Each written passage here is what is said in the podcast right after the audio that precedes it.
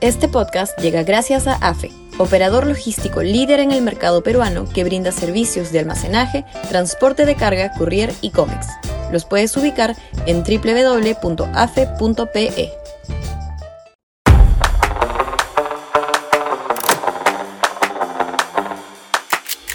La oposición en nada. Sudaca, Perú. Buen periodismo. El 84% de ciudadanos del Perú, según la última encuesta de Ipsos, estima que el coste de vida ha subido mucho. De ellos, el 33% estima que la principal razón de tal situación se debe a la incapacidad y malas decisiones del gobierno. En Ipsos también le preguntan a la gente cuáles son los aspectos que el gobierno de Castillo debiera priorizar.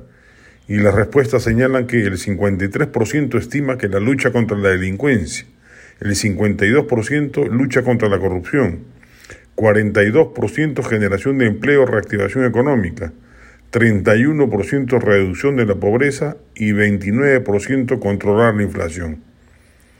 ¿Alguno de esos temas está en la agenda temática prioritaria de la oposición al gobierno? En absoluto.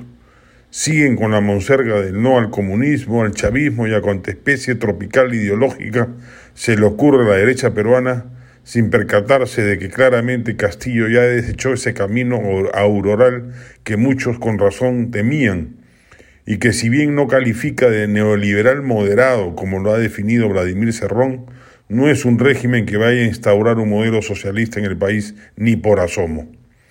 Las urgencias ciudadanas son otras y frente a ellas no hay, de parte de la oposición, una plataforma de propuestas que le marquen el paso al régimen porque inclusive respecto del tema de la corrupción son la prensa y la Fiscalía de la Nación las instituciones que marcan la agenda, no la oposición política y mucho menos el Congreso.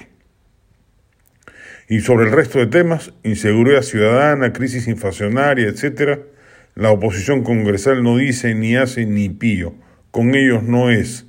Pierden el tiempo en acusaciones torpes e inconducentes como la de traición a la patria por parte de Castillo, y olvidan lo que para la calle es esencial. Sabido es que los congresos suelen vivir en una burbuja social que le impide sintonizar con los ánimos populares, pero en este caso, que se trata no solo de evitar la destrucción del Estado que Castillo está perpetrando, sino de construir alternativas potables de recambio para el 2026, es imperativo que la oposición marque una agenda programática capaz de ser empática con las reales demandas de los sectores populares. Por ello es que las propias encuestas castigan duramente al Congreso y con ello a la oposición, la misma que le es perfectamente funcional al gobierno. Castillo se ha sacado la lotería con la oposición que le ha tocado en suerte. Este podcast llegó gracias a AFE, operador logístico líder en el mercado peruano que brinda servicios de almacenaje, transporte de carga, courier y cómics. Los puedes ubicar en www.afe.pe.